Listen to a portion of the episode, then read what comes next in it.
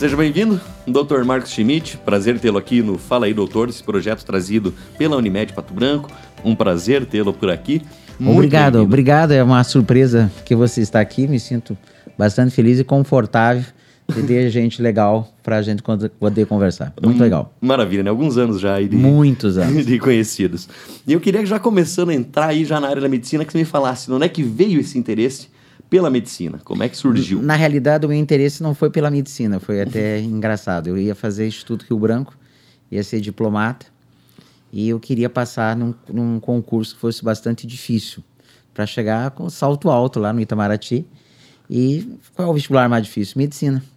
E então passei na Federal, foi na Universidade do Unirio, a Federal do Rio de Janeiro, universidade espetacular. E eu entrei naquela de fazer só até completar dois anos de curso superior. E no primeiro ano fui apresentado a hormônio. Nossa, que troço bacana, hormônio, que isso aí é muito interessante. E fisiologia hormonal no segundo ano. No segundo ano eu disse, né, eu quero ser endócrino. Eu não disse que quero ser médico. E a partir disso me interessei e virei o que eu sou até hoje, endocrinologista. E essa foi uma história engraçada. Depois, claro, não segui o Itamaraty. A faculdade que eu fiz era no Rio de Janeiro, porque o Instituto Rio Branco era no Rio de Janeiro. E nós tínhamos um apartamento que passávamos férias lá e era muito comum ir para lá. E acabou mudando minha vida de maneira positiva. E hoje, realmente, fui apresentado à endocrinologia e isso deu certo e não me vejo fazendo outra coisa. É, eu já ia perguntar, inclusive, da especialização, mas já foi respondido, né? Foi já amor foi. à primeira vista. Foi, foi. Não pensei em fazer outra coisa. Claro que, para não ficar, entre aspas, limitado a uma área de atuação, eu fiz UTI dois anos para ter a formação em paciente mais grave. E ao longo do tempo fui fazendo formações paralelas à endocrinologia. Mas a minha raiz, minha origem é endocrinologia. Todo mundo já foi um endocrinologista, mas muita gente não sabe o que o endocrinologista faz ou qual a função dele em si. É, agora, é, essa tua, tua pergunta é extremamente relevante, porque a endocrinologia que eu me formei era uma. Uhum. Hoje o modelo de endocrinologia é absolutamente diferente. Então, antigamente, lembra-se, eu sou endócrino há 32 anos, é, tratava-se a moça obesa. Então, até o nome era moça, porque geralmente homens não procuravam tanto serviço.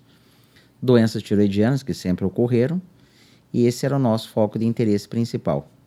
Depois migramos para endocrinopediatria, que é distúrbio de crescimento, puberdade, que é a raiz minha.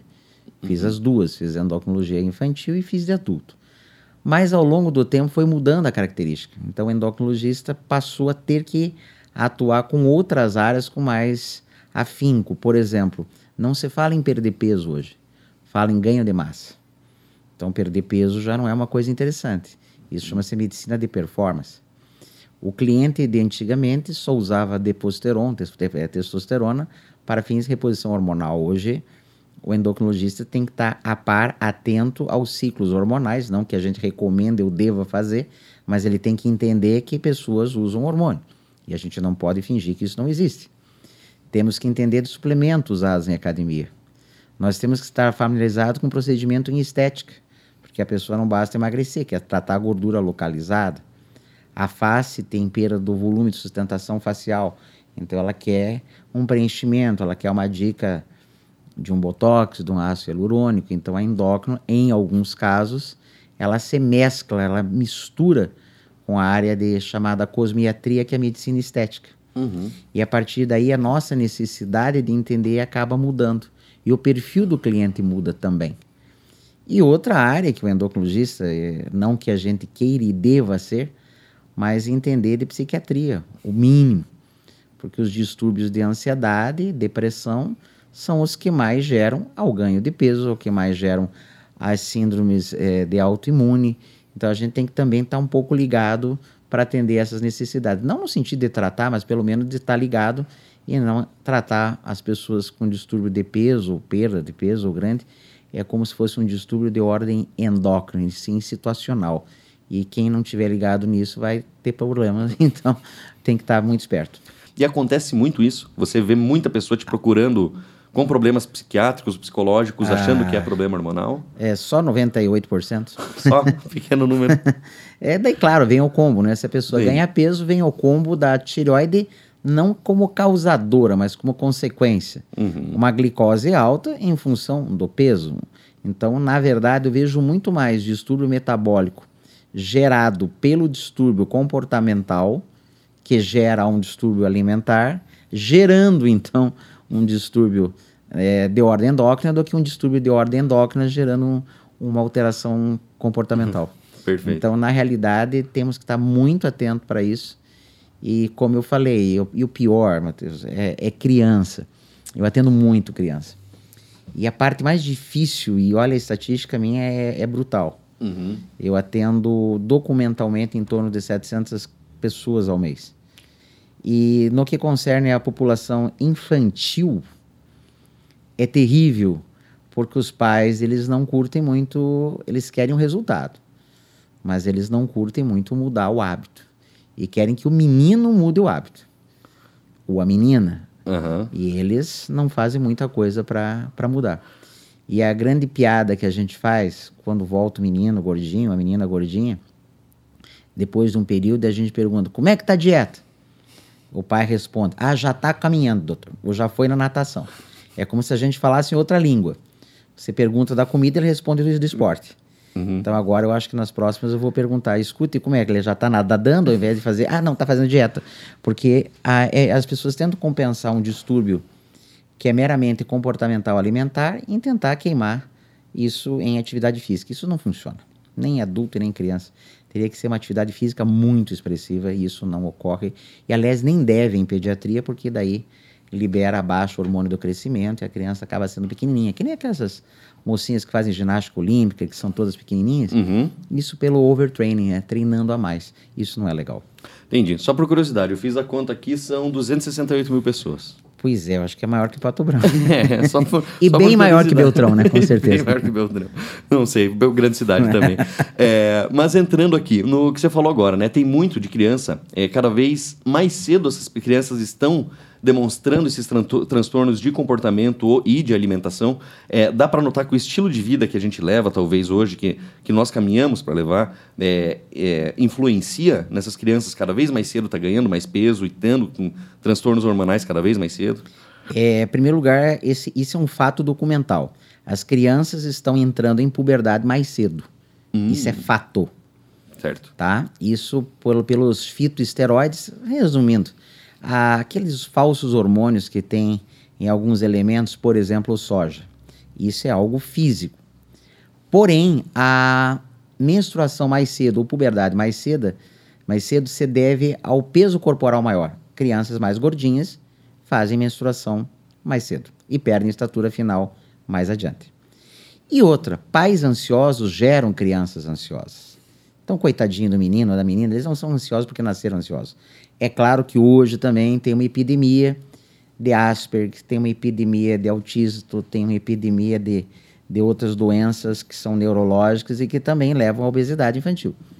Mas na prática, o pai é ansioso, a mãe é ansiosa, e aí não tem tempo de fazer comida, esse é o detalhe.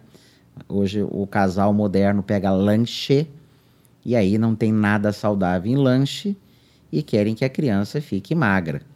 E aí não, não rola. Não adianta levar ao endócrino, porque nós não estamos na casa da pessoa. E a gente orienta, mas a orientação para uma criança tem peso nenhum. As crianças não. Não têm essa capacidade de meditar o seu futuro. Olha, João Vitor, você vai ter diabetes aos 40 anos. Ele não está muito preocupado com isso. Nem adulto. Então fica, uhum. complica muito difícil vender essa ideia. Agora, que tem uma epidemia de ansiedade, isso sim. E a parte mais triste, o tratamento é um pouco medíocre, em geral, porque a, as pessoas não acreditam muito no trabalho do psicólogo, Uhum. ou se vão, vão pouco, ou não se acertam. A- quando você indica psiquiatria, a coisa fica mais tensa ainda, até porque pouca gente lida com psiquiatria infantil, então já nem o profissional existe para atender essa demanda. Então, o que acaba ocorrendo é que fica na mão do endócrino tratar uma doença de ordem emocional, ao invés de uma doença que deveria ser, obviamente, metabólica. E o jeito de tratar isso é somente com todo o apoio, principalmente de crianças. Toda a família tem que ter essa, essa reeducação, né? É. Não, não adianta forçar só a criança. Na criança é o único, eu diria que, exceto o exame físico, a criança é o único fator, se fosse dispensável da consulta, é a própria criança, porque ela não compra comida. Então, o problema ainda é pais separados. Esse, esse é terrível, porque uma família quer ser mais legal que a outra. Então, no domingo do, do pai, o pai, o pai do pai, a avó, todo mundo quer agradar a criancinha e quando é da mãe, e a criança acaba, obviamente, tendo consequências futuras. E a consequência não é só o peso, é a maneira de pensar em relação à comida. E outro defeito, que, que daí eu já estou falando dos adolescentes agora, não é criança, uhum. migrando um pouco de faixa. Rede social. A rede social mostra que todo mundo é perfeito. Todo mundo é legal, todo mundo é bonito. Até você não reconhece pessoas que estão sempre com filtro. E, e, a pessoa se olha, o adolescente se olha, se acha a pior pessoa do mundo porque ele não tem aquele carro do Neymar, porque ele não tem aquele, aquele Porsche que não é dele, na maior parte das, das redes sociais é postado no lado de um carro de uma outra pessoa, eu não entendo isso, mas uhum. fazem. Bastante. Fazem bastante, e a pessoa acaba entendendo que ela não é feliz. Ela não é feliz por quê? Será que os outros são tão felizes ou sempre, será que os outros só colocam é, no Insta momentos de felicidade? Então tem que lembrar muito que isso gera também depressão e gera angústia. E daí o sobrepeso leva a baixa estima e a baixa estima leva a não sair e aí uma coisa perpetua a outra e a coisa fica feia. Existe também é, transtornos, às vezes não só o ganho de peso, mas a perda de peso também, que a gente sabe que existem transtornos, bulimia e outros que talvez você vai falar, é, causados justamente por essa rede social, por essa necessidade de ser algo que você não é, o que o seu corpo não nasceu para ser? Sempre. E vem da não aceitação. E tem outros defeitos, como a vicorixia, que é a necessidade pelo exercício físico exacerbado, são os vigoréticos, são os narcisos também, são pessoas que têm que elas nunca se veem bonitas o suficiente, e é um paciente difícil, porque uhum. é, você arrumar o que está errado é bastante razoável, agora arrumar o que não está errado, obviamente não tem resultado. E nisso, alguns profissionais que não estão ligados, eles acham que é um cliente maravilhoso. Nossa, não, ela não tem barriguinha, então vamos arrumar essa barriguinha. Não, ao contrário, como ela não tem barriga, ela não vai ter resultado. Uhum. Então, em medicina estética, vamos dizer, uhum. esse, essa sub-área, essa subatuação, nós temos que ter também o cuidado para entender se esse paciente realmente ele tem problema de ordem estrutural física ou se ele não se aceita. Isso é uma verdade. A bulimia, a anorexia existem. Ela é predominante em jovens, jovens geralmente de classe de renda alta, nível intelectivo bom, e que, obviamente, ficam buscando a excelência do seu corpo. O tratamento é psiquiátrico, o tratamento não é endocrinológico, é um é tratamento para o psiquiatra. Ele uhum. pode ter apoio da nutricionista, pode ter apoio do endócrino, que bagunça a função hormonal totalmente, mas acredito que o tratamento raiz é psiquiátrico, é psiquiatria. Não tem, tem casos que não tem da onde fugir, né? Não. E se tratando assim de transtornos hormonais mesmo, falando assim, quais os mais comuns que você encontra hoje em crianças? Digamos, tirando os 98%, os 2% que você atende que realmente são transtornos. Quais são esses transtornos mais comuns? Se puder dar, é, resumidamente, a causa desses transtornos? Olha, isso é bem fácil. Eu diria que, vamos pensar que a gente falou da criança gordinha, mas não vamos falar do gordinho. Uhum. Vamos falar da criança que vai no consultório. Dislipidemia, criança com colesterol alto. Isso não é porque ela é gordinha, tá? O aumento de colesterol em pediatria geralmente é de origem familiar. Não é culpa necessariamente da dieta. Claro, se você está diante de uma criança gordinha com colesterol alto, você supõe que a comida está errada. Uhum. Mas muitas vezes a criança é magrinha, colesterol alto, e vai em algum serviço, manda fazer mais dieta, a criança está comendo quase nada, está passando fome, e que na verdade é uma doença metabólica determinada pelo fígado, que produz as, o, o próprio colesterol, é uma doença muito comum na minha clínica. Hipotiroidismo é que nem água. Isso, criança com hipotiroidismo hoje, e aliás, falando em água, aí vai, é, é, uma piada, mas tem um fato, é que a água tem cloro, e o cloro interfere na absorção do iodo. O flúor na pasta de dente interfere na absorção do iodo. Então, e o brometo, o bromato do pão interfere. Então, hoje nós temos uma população hipotireoideia muito expressiva, geralmente dada por ordem genética, mas muito pelo ambiente, contaminante externo. Então, criança hipotireoideia, muito comum. Criança com alteração no nível de glicose, pré-diabético, bastante. Esses são os gordinhos. Uhum. Triglicerídeo alto, criança que come mal. Então, o, o, tri, o quarto problema, quarto problema também interessante é, é crescimento. Esse sempre teve, né? Baixa uhum. estatura, isso é. E a baixa estatura comparativa. Antigamente nós tínhamos crianças que eram baixinhas. Hoje não. Eu tenho. O meu filho é um sucesso, quer ser goleiro e tem que ter 1,85m. E vai explicar que, que não é, que não funciona assim. Então não, não era aquele menino grandão que virou jogador. Eu tenho um menino que eu quero que ele seja jogador.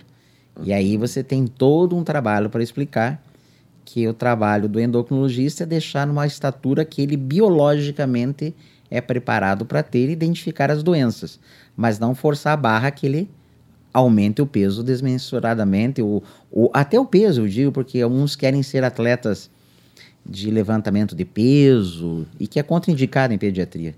Levantar peso em pediatria não é legal porque interfere na coluna da baixa estatura final. Então a tua pergunta é muito relevante e tem, tem.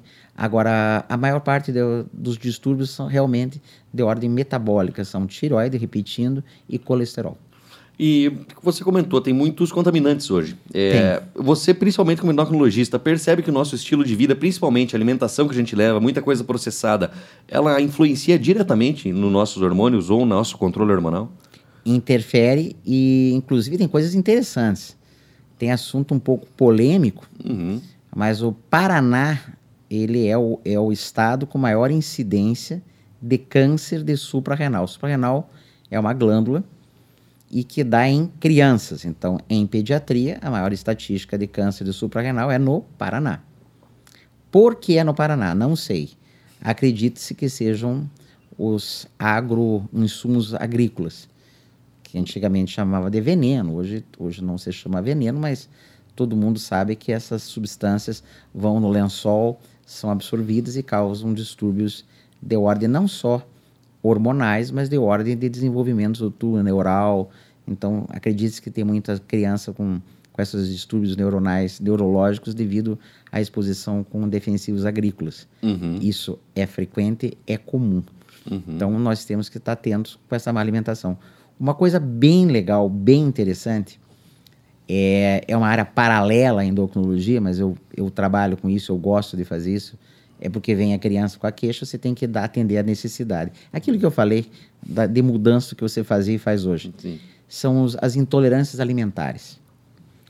E aí eu, a coisa fica bem complicada, porque você pode ter tanta coisa que está fazendo mal para alguém e que são coisas simples. É, cito o caso de uma criança que tinha uma síndrome desabsortiva, enfim, ela não crescia, não, não desenvolvia. Fizemos um exame chamado ISAC, exame de laboratório, exame que existe, uhum. bastante comum esse exame, embora o custo é alto.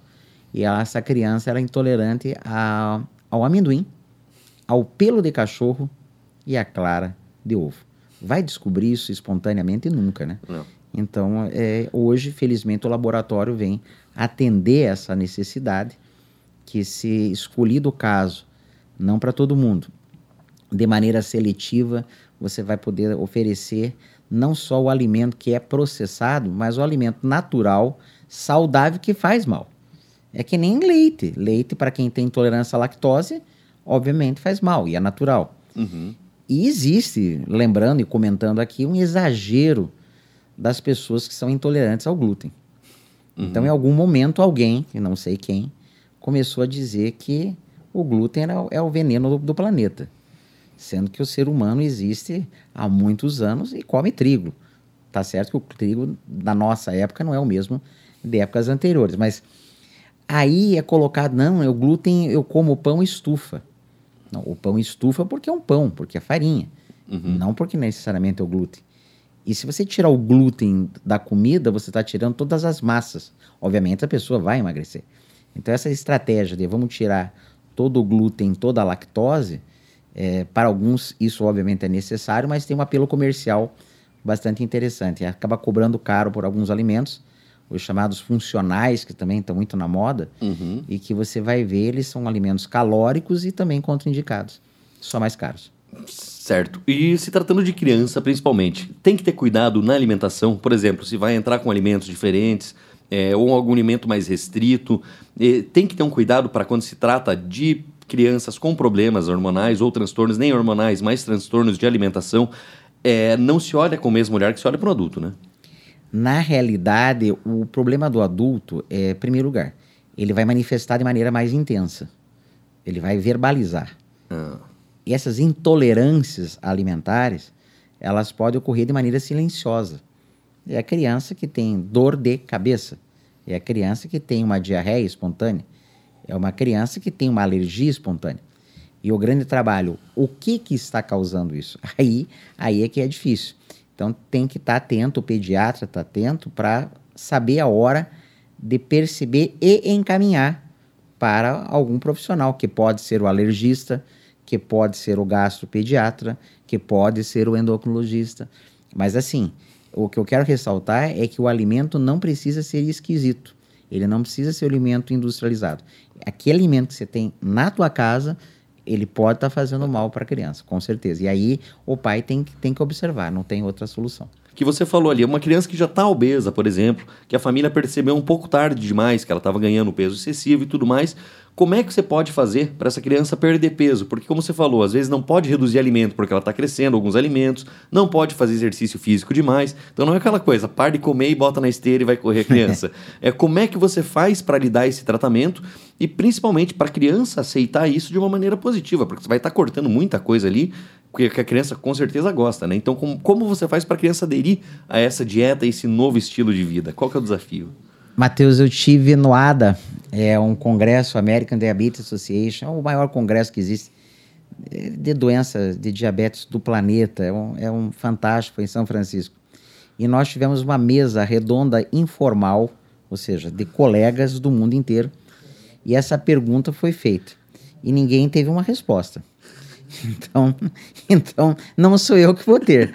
Agora, a, a dificuldade, como, é, como nós fazemos? A gente faz o que chama de recordatório alimentar. O que, que é isso?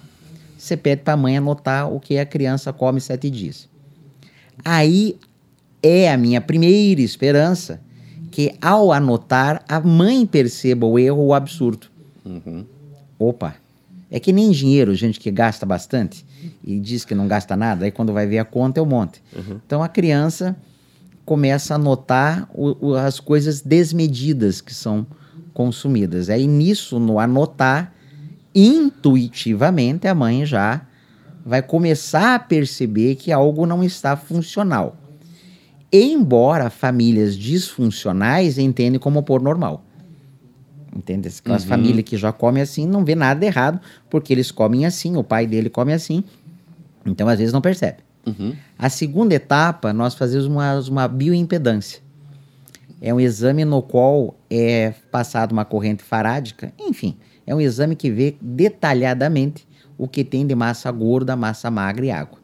E aí você já consegue expressar em números esse desequilíbrio hormonal, é, metabólico. Uhum. Você diz, mãe, olha, tem tanto por cento de gordura. E aí você mostra com o dedo o referencial normal para a pessoa sentir também o problema. Então, aí é mais um apelo para a família. Uhum. Então, na realidade, eu não tenho que vender esse tratamento para a criança. Uhum. Eu tenho que vender o tratamento para a família. Tenho que pedir eu para ir no mercado e não é obrigar a criança a comer o que não gosta. Eu digo assim, o que que você gosta, Piá? Tanto ou tanto. Então você vai comer isso aí todo dia. Alguma coisa dessa vai ter que ter, ter, vai ter que ter. Você vai no carrinho junto com a família. Você vai lá. E a criança tem que participar. Ela tem que pegar, escolher na gôndola do mercado o que ela gosta, não enfiar o que não gosta. E a, o, a mágica, vamos dizer assim, uhum. é trabalhar com recompensas. Eu sei que em psicologia isso é, é, é, muito polêmico e os psicólogos não gostam disso. Diz que a criança tem que ter a compreensão, diz que tem a meritocracia, senão a criança vai crescer é, não, não se esforçando e, e, enfim, pedindo prêmios. Mas eu acho muito razoável, às vezes a criança quer um videogame novo e vocês, ó, me apareça aqui daqui a quatro meses com menos quatro quilinhos, você vai ganhar um videogame. Né, né mamãe? Daí eu coloco na prensa, mãe se obriga a aderir. Uhum. E daí chega naquela meta, você faz assinar um documentozinho, ó, mas para ganhar mais um joguinho aí, vamos perder mais dois quilinhos até o final do ano. É por aí que você ganha. Agora, você tem que saber a hora de tentar. Uhum. Porque tem crianças que se em si mesmas ficam brabas, não querem participar do processo, uh, adolescentes principalmente, 12, 15, não comprou ideia de emagrecer, Volte quando quiser emagrecer. Não, não vamos tentar porque essa ideia é desastrosa. Vai gerar raiva, sofrimento e briga. E o que não funciona, brigar. Isso honestamente não funciona. Eu vejo no consultório, parece é, brincadeira, mas é sério. O pai obeso, a mãe obesa, brigando com a criança gordinha. E isso, desculpe, não, não, não, não dá certo.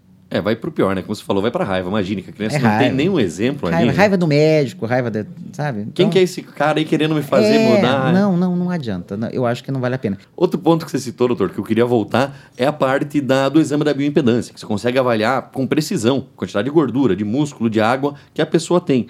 E muitas vezes a pessoa se, se olha no espelho, se enxerga maior ou grande ou inchada, mas na verdade é só o corpo dela que é distribuído daquela maneira, é isso, Perfeito. né? Perfeito. E, a, a, aliás, o primeiro comentário é que bioimpedância tem que ser bioimpedância. então, é, existem aparelhinhos que simulam bioimpedância. Aquelas balancinhas, a maior parte, não são bioimpedância. As pessoas entendem como por verdade, mas não é. Uhum. Então, bioimpedância é uma coisa cara. Então, poucos serviços compram porque é um produto caro. A bioimpedância tetrapolar, ela realmente mede absolutamente o índice de gordura corporal. E surpresas são tidas toda semana, todo dia, em que a pessoa diz: Nossa, eu só perdi 2 quilos. Não, filhinho, você perdeu 6 quilos e ganhou 2. Uhum. Quer dizer, o delta, a diferença é pouca, mas muitas pessoas ganham 4, 5 quilos de massa magra na academia e perdem 4 de gordura. Então, na verdade, o peso vai ficar igual, mas a distribuição corporal é interessante. E a bioimpedância é um instrumento maravilhoso, ele é inócuo, não tem é, risco nenhum à saúde e a precisão é muito legal. Bem lembrado, Matheus. É um exame bem legal. É recomendado, acho que para todo mundo que for entrar para atividade física ou começar. Total. Total, né? Total, total. Para conhecer até o seu próprio corpo, né? É, até para ter uma referência da, da eficácia do tratamento. E queria, queria que o senhor, o senhor citasse, para a gente encerrar a parte do, do, do, médico em si, falar um caso marcante. Se tenha te marcado tanto para o lado bom quanto para o lado ruim, algo que você vai levar para a vida, assim. Lógico, é, respeitando a privacidade, não, né? Não, é, eu, eu, digo assim, eu não tenho um, uh, eu tenho muitos. Mas a, as coisas, o que me chocam, que uhum. sempre me, me, me chocou, assim, talvez, foi uma mãe diabética, mãe de uma criança diabética, e uma pessoa que me ajudava muito, me, me dirigia para mim, é, viu que esse menininho diabético saiu do consultório meu, ganhou uma bronca homérica e pegou uma paçoca e começou a comer. E daí o seu Ivo, bem querido, olhou para a criança e para a mãe. Escute, essa criança, o doutor, vai, imagine se o doutor te pega comendo de, de novo a paçoca. A mãe respondeu, não, ele vai ter muita gente para atender ainda. Até ele acabar de atender, ele, meu filho já acabou de comer a paçoca. Daí você fica pensando assim, gente, coitada das crianças que têm esses pais. Hum. Então, é, isso obviamente não é um caso grave, mas é um caso que ilustra e, e resume aquilo que nós estamos falando. Uhum. Que as crianças são uma folha de papel que os pais escrevem. Então você não tem que brigar com a caneta, você tem que brigar, é, desculpe, com quem, quem escreve, não com a folha de papel. Tá certo. E indo agora além do jaleco branco, conhecendo um pouco mais o Marcos Schmidt, fala para nós, o que, que você gosta? Eu já te conheço, né? É, você... eu já te conheço bem. Mas comenta, fala para nós Sim, aí. pra galera. Pra galera o seu... É, ah. na realidade, eu, como o Matheus estava falando, eu tive um passado de esporte modesto, mas eu fazia atividade física, fazia, fazia jiu-jitsu, fazia muay thai, fazia tênis, e as lesões vieram ao longo do tempo. E hoje eu estou restrito, que também não é uma restrição, eu tive a ideia de ir para fui para Curitiba durante cinco anos, fiz curso de chefe de cozinha e me tem sido bem útil porque, em primeiro lugar, a gente come bem e segundo é um lazer maravilhoso. Estou na panela. Tá na panela. Tô na panela. Mas continua que tá bem, tá mandando é, bem. Eu acho que é, ainda eu acho que seria uma das coisas. Eu sempre digo, eu nunca deixaria de ser médico para ser cozinheiro. Mas adoro ser um cozinheiro médico, não tem problema. Fenomenal. Então, doutor, muito obrigado. A gente vai Prazer. terminando por aqui essa conversa. Prazer tudo meu. Fenomenal. Muito legal, legal. Legal mesmo. E esperar se tempo, uma oportunidade, uma próxima vez, como estava falando, né? Faltou espaço, faltou tempo. Tudo bem, mas falar. isso é legal. Quando falta é, é para ficar para próxima. então, beleza. Forte abraço, doutor, e seja obrigado. muito bem-vindo sempre. Obrigado. Inscreva-se no canal do YouTube da Unimed Pato Branco. Siga o podcast Fala aí Doutor no Spotify. E não perca nenhum episódio. Se você já nos segue, deixe a sua avaliação.